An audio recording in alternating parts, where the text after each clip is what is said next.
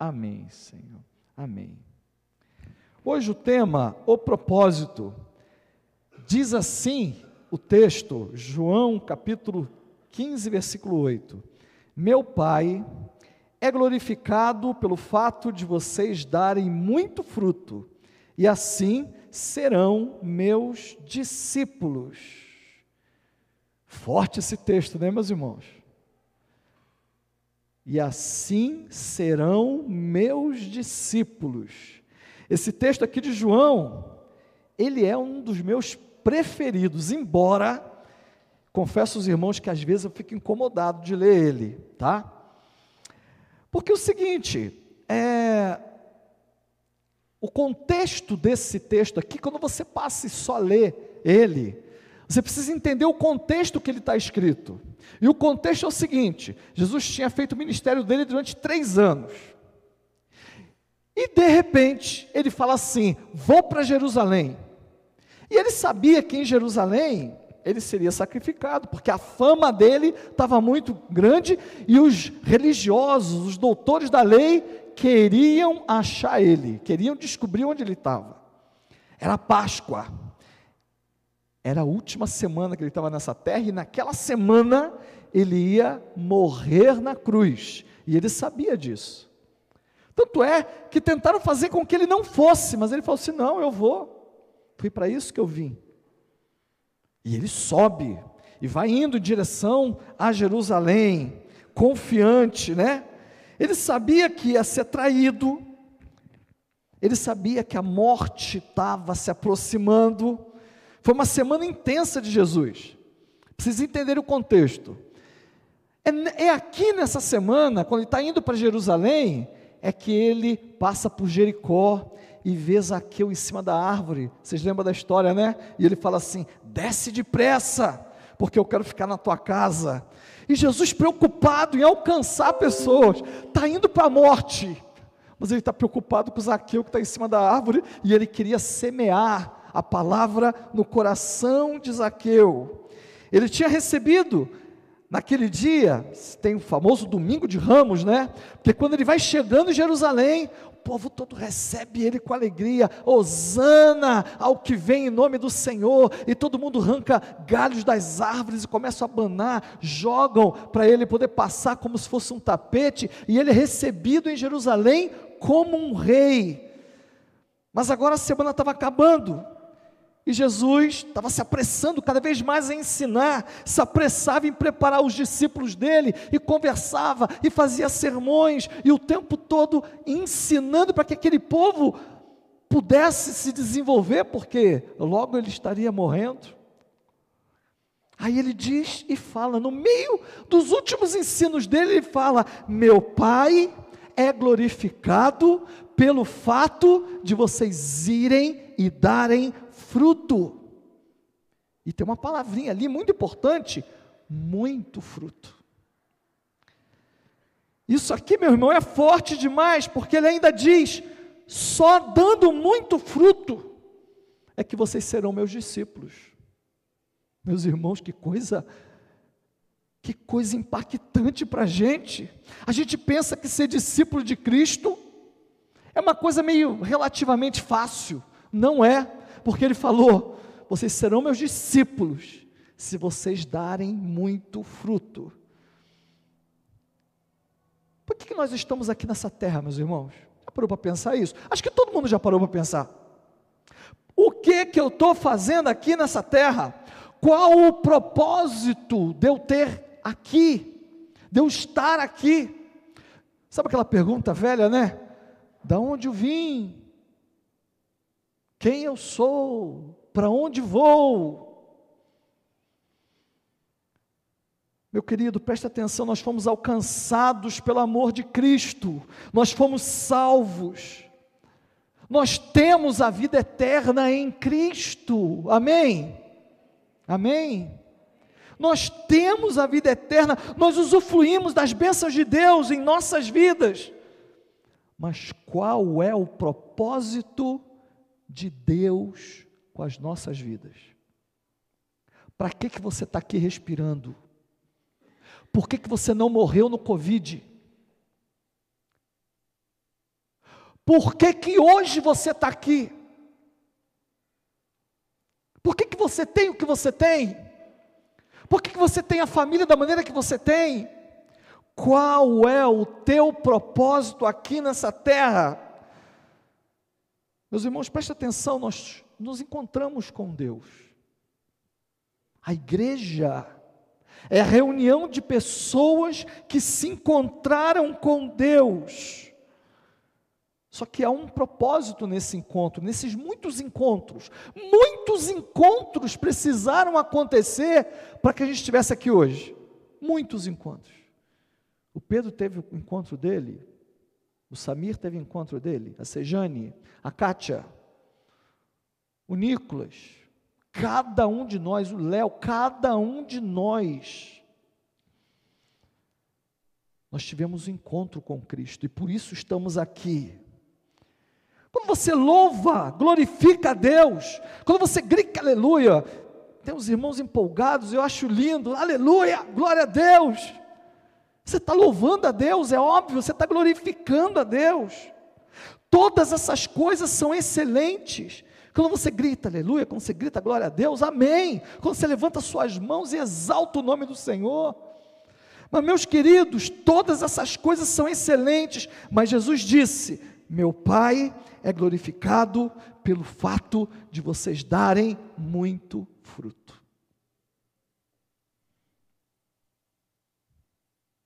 E mais, só dando muito fruto é que ele diz que nós seremos discípulos.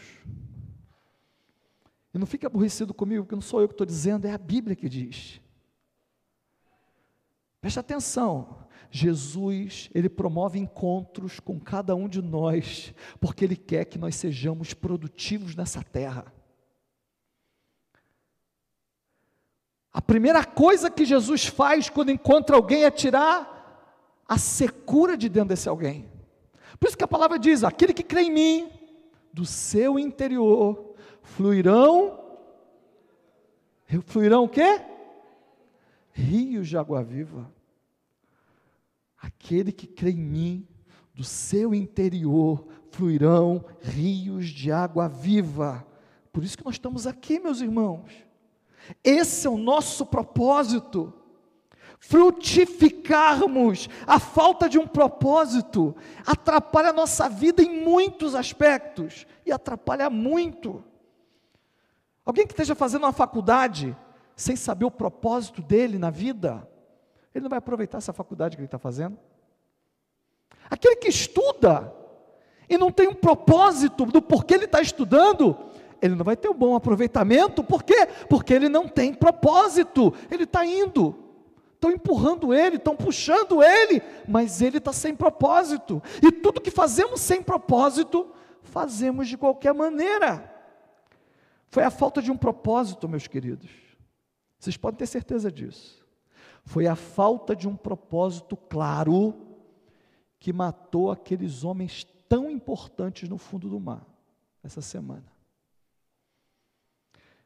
Até agora eu não me conformo. O que que homens de bilhões foram fazer no fundo do mar? Para visitar, ai que coisa boba! Visitar as ruínas do Titanic, que você abre o YouTube, tem lá um monte de vídeo mostrando como é que é. Que bobeira. Aí você fala assim para eles, tenho certeza. Você fala assim, você conheceu lençóis maranhenses? Tenho certeza que eles não conheceram. E é a coisa mais linda do mundo e você não precisa ir para o fundo do mar. Uma vida sem propósito, meu querido, é uma vida que ela se torna irrelevante, é uma vida que pode acabar em tragédia, porque ele não tem propósito. Se você começa seu dia, faz um teste, comece o seu dia sem um propósito. Abriu o olho, acordou. Naquele dia você não tem propósito nenhum. Você vai sentar na beira da cama e vai começar a mexer no celular.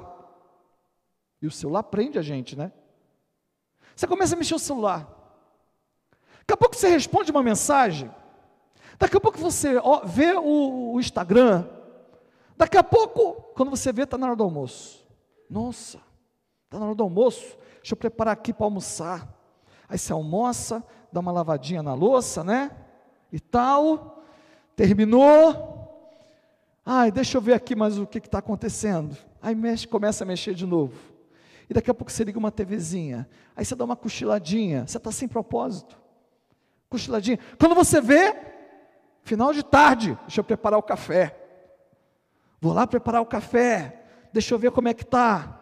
E tal. Aí sento no videogame, começo, né? Começo a fazer. Quando você vê, deu hora de jantar. Você janta, deixa eu ver as notícias, hora de dormir. Você fez tantas coisas, mas não fez nada, porque você amanheceu sem um propósito. Mas amanhece e fala assim: hoje eu vou resolver aquele problema. Hoje eu vou tirar cópia, eu vou no cartório, hoje eu vou fazer tal coisa, eu vou fazer tal coisa, hoje eu vou visitar aquele amigo, hoje eu vou ligar para minha mãe, hoje eu vou. O seu dia vira um dia produtivo. Meu querido, se você tem um, um, um propósito financeiro, na sua vida você vai se mover em direção a esse propósito. Mas se você não tem propósito nenhum financeiro, o que acontecer, aconteceu. Concorda comigo? O que acontecer, aconteceu. Meu querido, o propósito move a gente. O propósito faz as coisas acontecerem. É assim com tudo na vida. Quero um namorado. Fica orando jejuando. É bom você orar e jejuar, mas você tem que ter um se você tem esse propósito, você tem que se mover em direção a esse propósito. Começa a fazer um curso, começa a visitar certos lugares, vai lá, vai tomar um café, fica lá, né? Como quem diz, eu estou aqui sozinha, né? Se você quiser me dar uma atenção, eu estou aqui. Você tem que fazer alguma coisa. O sujeito que é uma namorada de Deus só frequenta lugar ruim, vai ter namorada de Deus? Não vai. Eu brinco com os meninos aqui da igreja que vocês têm que ir na juba. Não quer, ah, é chato. Quem disse que eu estou falando da juba, exatamente da juba, meu? Vai na juba com um propósito. Vocês estão me entendendo, né? Irmão, é isso que a gente tem que fazer. Você tem que se mover tudo que você faz, você tem que se mover com propósito. Porque o nosso Deus é um Deus de propósito. Uma pessoa sem propósito é uma pessoa perdida, uma pessoa parada, uma pessoa que não evolui, uma pessoa que não cresce. Você não vê frutos na vida de uma pessoa que não tem propósito. Você não vê ela frutificando em nada. E quando você vê ela frutificando alguma coisa, quando você começa a perguntar, o fruto não é dela. O carro não é dela.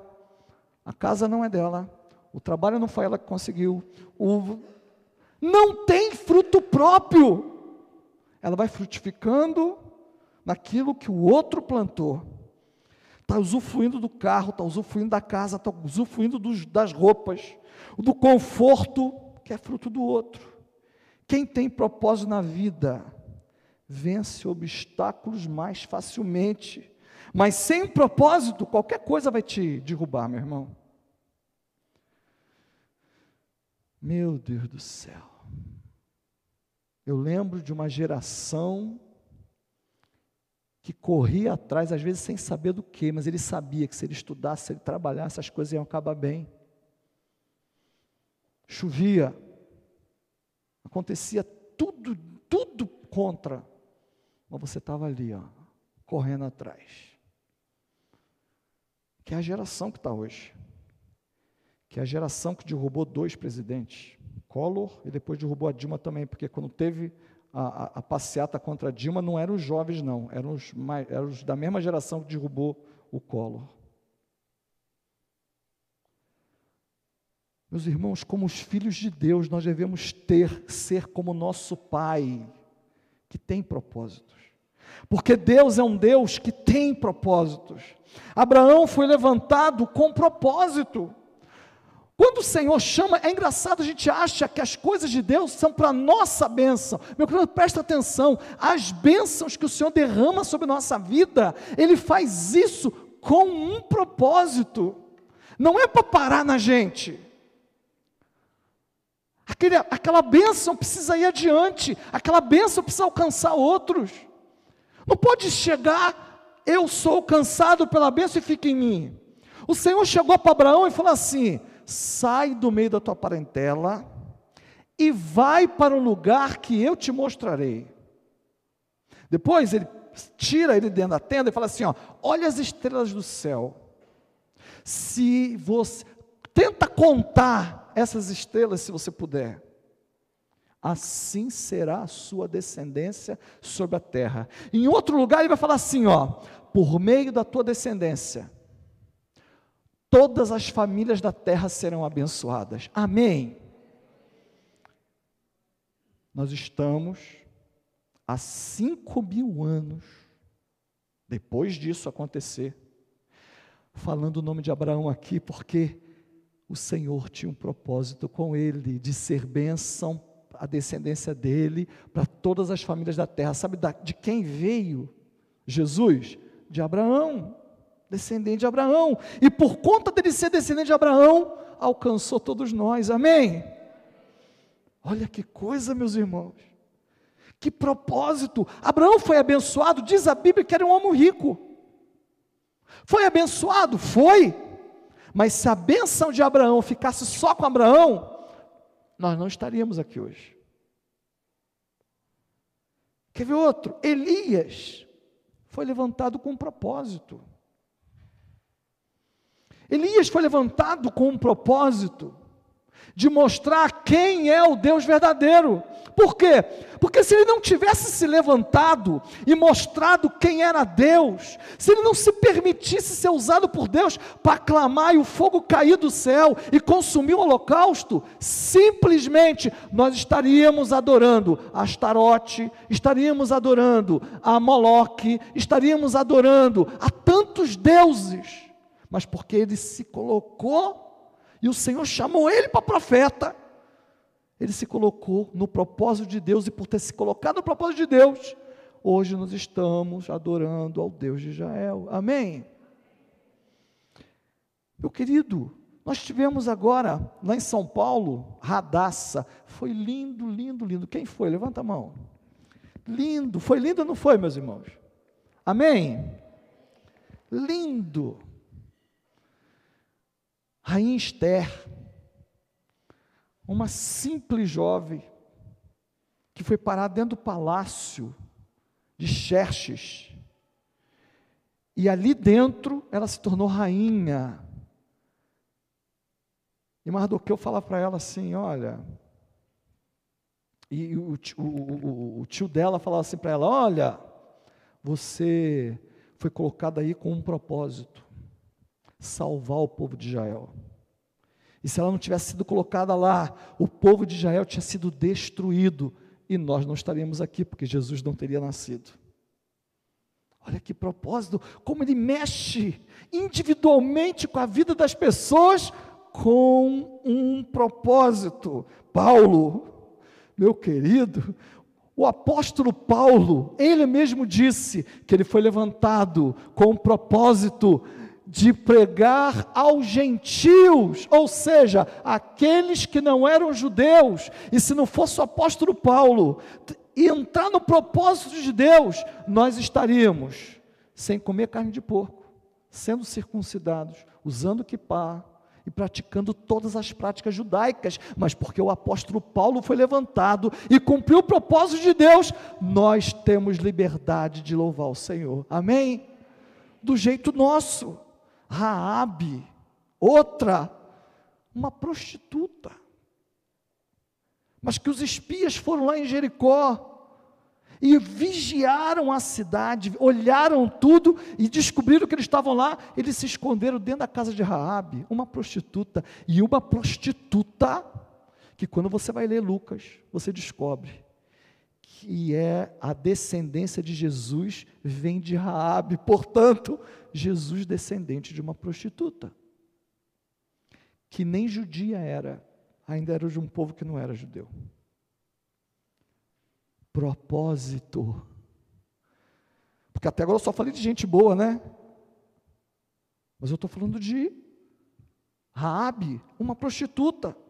Meu querido, Jesus teve um propósito que o fazia caminhar, que o fazia seguir. João capítulo 12, versículo 27 fala assim: Agora, meu coração está perturbado, e o que direi? Pai, salva-me desta hora? Não, eu vim exatamente para isto, para esta hora. Amém? Olha a firmeza que Jesus tinha. Como filhos de Deus, meus queridos, nós devemos ter propósitos em nossas vidas. Mas além dos nossos propósitos, nós devemos ter em mente que nós fomos tornados filhos de Deus e que os filhos de Deus são levantados para ter propósitos de Deus.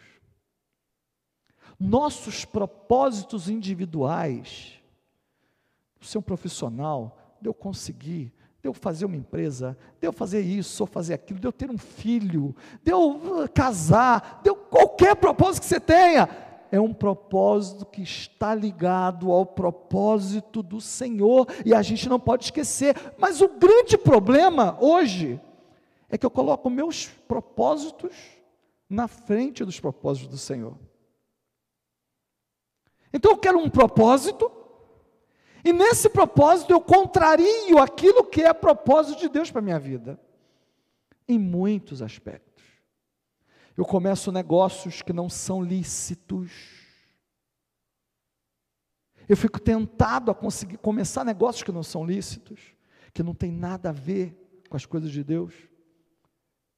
Eu acho que a bênção que eu recebo, financeira, é para guardar só comigo. E com isso eu vou ficando egoísta. E com isso eu vou ficando cheio de mim. E com isso eu vou ficando cheio de. E cada vez mais longe de Deus. Meu Deus. Pagaram um milhão e duzentos e cinquenta mil para descer num negócio para morrer lá embaixo.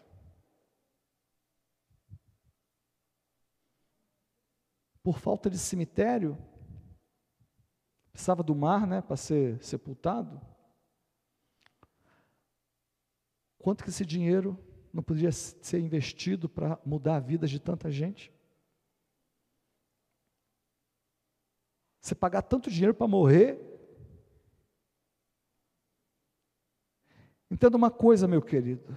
Se você é de Deus, todos os seus propósitos devem estar subordinados aos propósitos de Deus. E sabe qual é o propósito dele? Vamos voltar lá, João 15, versículo 8. Prestem atenção. Você acha que você está vivendo, você está aqui achando que você está vivendo nessa terra, você não sabe nem por que, que você está aqui vivendo nessa terra. Você está vivendo um dia depois do outro. Preste atenção, Deus tem um propósito na sua vida. Ele fala: Meu Pai é glorificado pelo fato de vocês darem muito fruto, e assim serão meus discípulos. E o que, que são frutos? Alguns vão dizer que frutos é a sua conduta, a sua ética, conduta de alguém que serve a Deus. Na verdade, eu chamo isso de testemunho, tá? Eu chamo de testemunho. O testemunho você apresenta testemunho de aquilo que você realmente é de Deus. Mas é, Gálatas fala que o fruto do Espírito são tantas coisas: amor, paciência, bondade, domínio próprio. Ele coloca todas essas coisas como fruto, como se o Espírito Santo semeasse na sua vida. Essas coisas só surgem. Ah, mas eu sou grosso. Para você ser educado, amável, como diz lá o texto, muitas vezes o Espírito Santo tem que plantar ali. Eu não tenho paciência. O Espírito Santo quer plantar ali. Ah, mas amor, eu não tenho amor. O Espírito Santo quer plantar e fazer frutificar ali. Mas frutos também são vidas, que são alcançadas pela palavra que está em nós, meus irmãos. Que foi manifesta em nós e que precisa se espalhar. Tem um texto lindo que o apóstolo Paulo vai falar assim, lá em Romanos 10, versículo 4. Olha o que ele fala. Prestem atenção no que ele fala. Como, pois, invocarão aquele em quem não creram? Como crerão naqueles de quem não ouviram falar? E como ouvirão se não houver quem pregue? Se não houver quem fale? Se você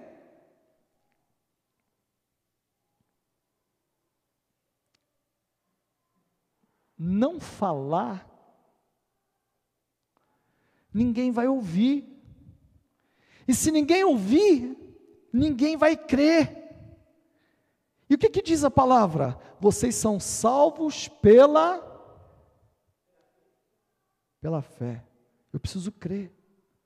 Se eu não ouço, eu não sou salvo.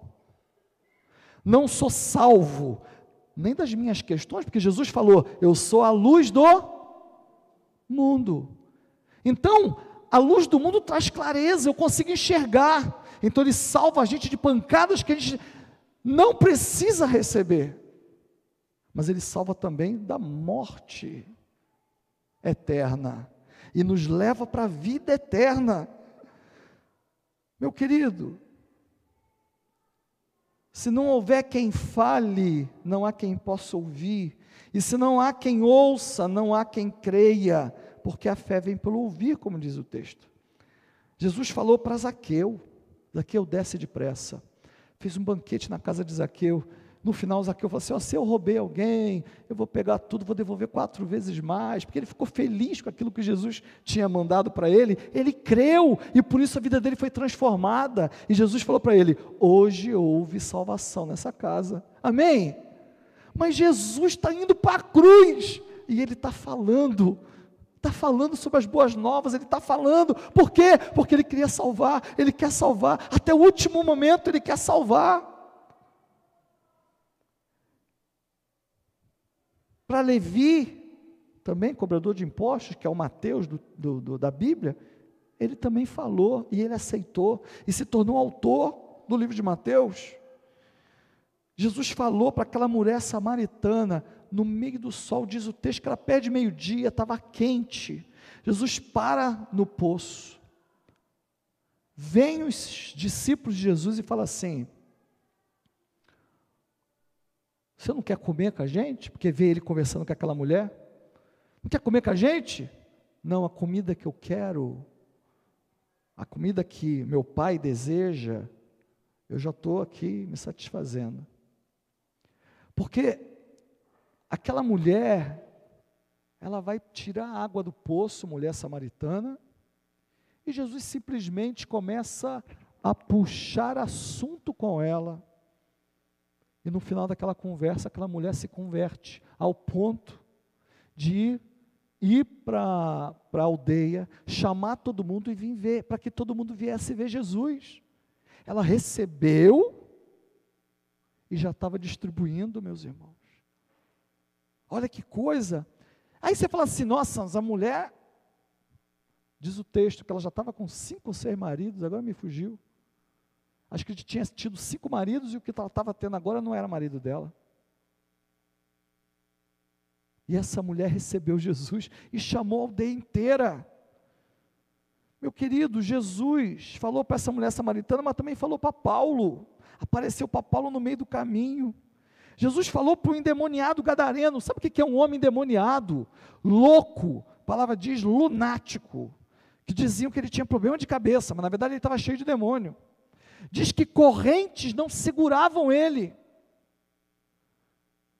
E quando Jesus chega ali na região de Gadara, vem um endemoniado, encontra com ele e já cai endemoniado. Jesus expulsa. E foi aquela história que os demônios saem e vão para dois mil porcos. E os porcos não quiseram eles no corpo deles, se jogaram penhasco abaixo. O que estava em um homem apenas, os porcos não quiseram. E aí é engraçado que no final, quando termina tudo, ele fica ali um tempo aprendendo com Jesus. E ele fala assim: Senhor, me deixe ir contigo, junto com os discípulos, porque ele, ele devolveu a vida, Jesus devolveu a vida para ele porque ele não tinha vida, aquele homem. E sabe o que Jesus fala para ele? Está lá em Marcos 5, versículo 19, fala assim: Jesus, quando ele pede, deixa eu ir contigo, Jesus. Jesus fala, Jesus não permitiu, mas disse: vá para casa, para a sua família e anuncie-lhes quanto o Senhor fez por você e como teve misericórdia de você. E se você continuar lendo, você vai ver que ele, é, ele, aquele homem não se conteve em ir só para a família dele e vai pregar Jesus na região das dez cidades, Decápolis, lá na Síria. Dez. Eu já preguei isso aqui. Quando Paulo está indo perseguir a igreja, ele está indo para Damasco. Damasco era a capital de Decápolis, das dez cidades. E quem tinha pregado naquela região para que Jesus, para que Paulo fosse lá prender? Esse homem gadareno ganhou muita gente naquelas cidades. Meu querido, há um propósito de Deus que é maior do que o propósito seu nessa terra.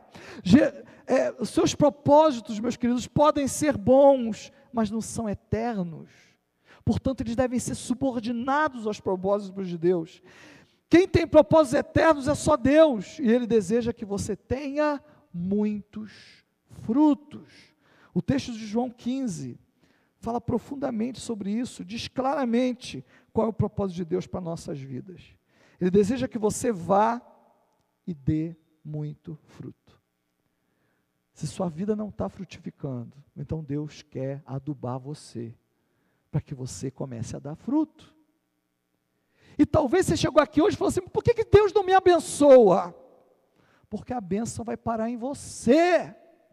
Você está olhando para você. Você está olhando para o seu, para o que você deseja, para os teus planos, sem considerar os planos de Deus. O Senhor é um bom pai. Ele não vai te dar alguma coisa para você ficar mimado. Ele não vai te dar algo para você ficar egoísta. Ele não vai fazer algo na sua vida para você só pensar em você. Ele quer que você entre no plano dele. Ele quer que pessoas se cheguem a Ele por meio de você. Mas você não fala. Você tem vergonha. Você acha que não precisa. Você é calvinista e não sabe. Pessoa vai se converter, você não precisa falar não. Só de viver a sua vida, a pessoa já vai se converter. A palavra de Deus fala que a fé vem pelo pelo e fala que nós seremos discípulos dele se nós fizermos o quê? Dar muito fruto. Deus não brinca com o propósito dele pelo propósito dele, ele morreu numa cruz. Deu para entender? Deu para entender? Amém? A Bíblia diz que o Senhor não deseja que ninguém pereça. Aquela história que falam que ele destinou uns para o céu e outros para o inferno é mentira. Escreve o que eu estou te falando. Está escrito assim no texto, 2 Pedro, capítulo 3, versículo 9, ele fala assim: O Senhor não demora em cumprir a sua promessa, como julgam alguns, pelo contrário, Ele é paciente com vocês, não querendo que. Que? Eu quero ouvir. Que? Mas que todos cheguem ao arrependimento. Ele retarda a promessa da vinda dele, simplesmente porque ele quer, sabe o que, meu irmão? Que você dê os seus frutos. Ele quer ver os frutos saindo através da sua vida. E ele trabalha arduamente para isso. Ele trabalha em nós para que nós sejamos frutíferos. O texto ele continua, João 15, versículos 2 e 3 fala assim: Todo ramo que estando em mim não dá fruto, ele. E todo que dá fruto, ele. Para que dê mais fruto ainda. Vocês já estão limpos pela palavra que lhes tenho falado. O ramo aqui somos nós, tá bom, meus queridos? Ele é a videira. Se você ler o texto todo, você vai entender. Eu não sei direito, eu não quero me arriscar aqui a dizer o que, que é cortar. Ramo que não dá fruto, ele. Eu não sei. Alguns vão dizer que perde a salvação, outros vão dizer que sai fora, corta do propósito, fica lá quietinho no seu, mas você não tem propósito nenhum, nenhum com ele, portanto não conte com as bênçãos dele. Vamos falar muita coisa a respeito disso aqui. Eu não me atrevo a dizer o que é porque eu não sei o que é. Eu só sei dizer uma coisa para os irmãos: eu não quero ser cortado. Tem alguém aqui que deseja ser cortado? Eu não sei o que é, mas eu não quero ser cortado. Ramo que não dá fruto é cortado. É simples assim. Não há ramos. Tem ramos que dão poucos frutos, e o nosso Deus é um Deus que ele deseja produtividade, deseja que nós demos, que a gente dê muito fruto. Em ramos que dão pouco fruto, ele poda, ele não corta. Mas, fru, mas quem não dá fruto, ele corta, dá pouco fruto. E o que, que Deus utiliza para cortar e podar os ramos que estão na videira? A palavra dele. João 15, versículo 3 fala assim: vocês já estão limpos pela palavra que vos tenho falado. Então, não tem jeito. Tem muita gente que sai do nosso meio por causa da palavra. Uma vez Jesus fez um sermão que todo mundo foi embora. Por final, ele virou e falou assim: E vocês também não querem, não? Aí Pedro falou para ele: Não, é em ti que nós temos a vida eterna. Só o Senhor tem as palavras da vida eterna. Mas é verdade, meus irmãos, que muitas pessoas têm abandonado a Cristo por causa de palavras. Porque é uma palavra muito forte, uma palavra muito complicada. Que o pastor é, é anticalvinista ou é calvinista? Que o pastor falou isso ou falou aquilo? Ah, o pastor pregou sobre o inferno. Ah, o pastor falou que pecado é pecado. Ah, porque o pastor falou isso ou aquilo. Eu preciso de um pastor mais moderninho, né? Recentemente, o pastor André Valadão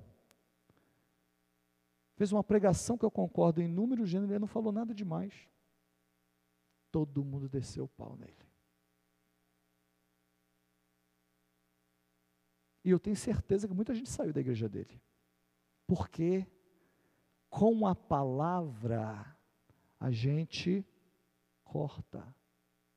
Com a palavra a gente poda. Para que os frutos aumentem. Então não tem jeito, muitos sairão do nosso meio porque são cortados. Não estou falando de sair dessa igreja e ir para outra. Estou falando de sair dessa igreja e ir para o mundo. Porque quando vai para outra, glória a Deus, amém. Fazer o quê? Ficamos tristes. Mas o triste, ficamos tristes com a ausência da pessoa. Vocês sabem meu pensamento, não é só essa igreja aqui que leva para o céu. Tem um monte de igreja que leva para o céu. Não, igreja nenhuma leva para o céu, perdão. Um monte de igreja pregando a Cristo verdadeiramente. Ok? Só que a pessoa largar Cristo e não querer saber de igreja nenhuma, desculpa, já foi cortado e não sabe. Isso é muito comum, meu querido. Isso é diário. Não é fácil mesmo a gente ouvir certas coisas. As pessoas gostam de ouvir bênçãos. Olha, você é querido. Jesus te ama. E isso é verdade. Mas por que? Mas qual pai que amando o seu filho não o repreende? Qual pai que amando o seu filho não o contraria? Qual pai que amando o seu filho não o disciplina? As pessoas gostam demais só da coisa boa, mas da disciplina. O pessoal esquece que disciplina é amor. A igreja, meu querido, é o corpo de Cristo. E quando eu estou comparando aqui, né, é, ser cortado por Jesus com ser cortado da igreja, porque a igreja é o corpo de Cristo. 1 Coríntios capítulo 12, versículo 27, Você pode não estar nessa igreja, mas você tem que estar em uma igreja. Por quê? Porque se você não estiver em uma igreja, você está cortado e você não sabe. Ora, vocês são corpo de Cristo e cada um de vocês individualmente é membro deste corpo. Portanto, a igreja é corpo de Cristo. E assim como corta e poda quem está no corpo de Cristo, quer dizer, colado na videira, é cortado e é podado de acordo com as coisas. Jesus é a cabeça, nós somos os membros, membros ligados, interdependentes. Então a palavra limpa uma igreja, limpa porque corta, limpa porque poda. Os que saíram da igreja, na verdade, pouparam a igreja quando eles são cortados. Por quê? Porque quando você está na vinha, você corta aquilo que não está dando fruto, a força da vinha, a seiva, está indo para, está se destinando para aquilo que dá fruto. Então, o que está dizendo o texto? Que o esforço de Deus está sobre o teu potencial de frutificar. Amém? Vocês estão entendendo, meus irmãos? E não se preocupa não com aqueles que ouvem a palavra e, e de repente não não ouvem, tá? Vamos concluir. Essa igreja aqui, meu irmão, foi chamada para frutificar. Nós temos uma história linda, que muitas vezes, às vezes não olham. Uma igreja que começou numa casa. Não houve racha, uma igreja que não fica pescando membro de outras igrejas. Uma igreja que é ética. Uma igreja que pessoas aceitam a Cristo. Uma igreja linda nesse sentido, com uma história linda. Só que a gente tem falhado, meus irmãos. Por que, por que, que eu tenho dito que nós temos falado? Nós temos falado no amor, no amar. Porque amar uns aos outros é justamente a gente dar frutos. A melhor forma que eu tenho de amar alguém é apresentar Cristo para aquela pessoa. Porque é você, sabe aquela história de você, ou você dá o peixe, ou você dá a vara para ele pescar? Pois você apresentar Cristo para a pessoa e você dá a vara. Tudo na vida dele é transformada. Tudo. Quem aqui teve a vida transformada depois que conheceu a Cristo? Levanta a mão.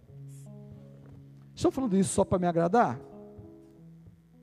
Não, né? Só para concordar comigo ou não ficar calmo? Vocês de fato tiveram a vida transformada depois que aceitaram a Cristo? Jesus mudou a vida de vocês?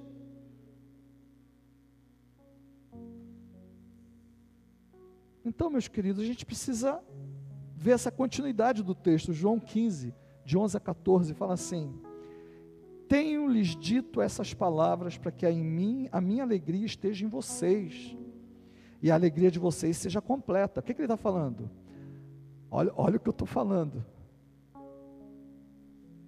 Você pode ter dinheiro, você pode ter cargo, você pode é, ter um carrão, você pode ter uma casa, você pode ter filhos, você pode estar casado, você pode ter o que você quiser. Mas a alegria completa, você só pode ter a hora que você começa a frutificar na sua vida. E é por isso que às vezes você vê pessoas tão simples, felizes e contentes, alegres, porque estão no propósito de Deus. E às vezes você vê pessoas com recursos, e eu conheço muita gente assim, que está triste, que está sangrando, que por mais que tenha momentos de alegria, não consegue se sentir feliz, porque falta estar no propósito. Meus irmãos, Tenho-lhes dito essas palavras para que a minha alegria esteja em vocês e a alegria de vocês seja completa. O meu mandamento é esse: amem-se uns aos outros como eu os amei.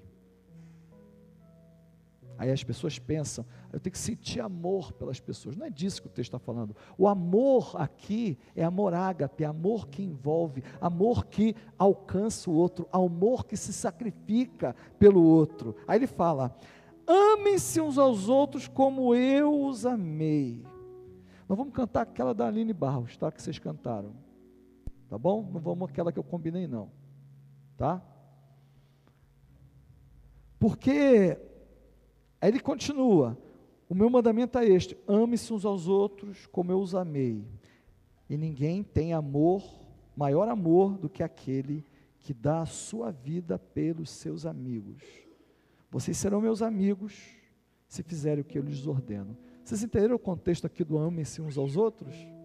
O mesmo amor de Jesus que se sacrificou pelos outros.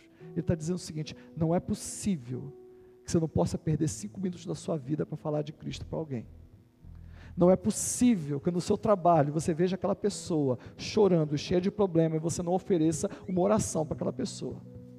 Não é possível que você não consiga fazer uma visita para alguém que está doente, que você conhece.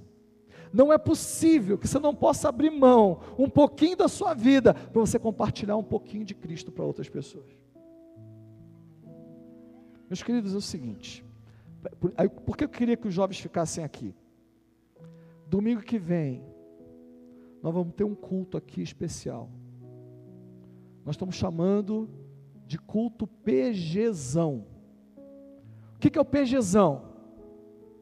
Você vai orar durante essa semana por amigos seus. E você simplesmente vai convidar os seus amigos para estarem aqui. O exército de oração vai estar orando por cada pessoa que for convidada. O relógio de oração, nós vamos estar orando por todas as pessoas que forem convidadas.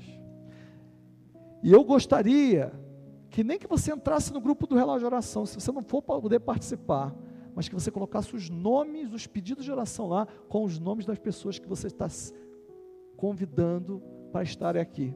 Porque eu posso falar uma coisa para você? Não tem coisa melhor do que a gente sentir a alegria daquele que é alcançado por Deus, amém? Ver a alegria nos olhos da pessoa. Estou falando aqui de religião, vocês me conhecem.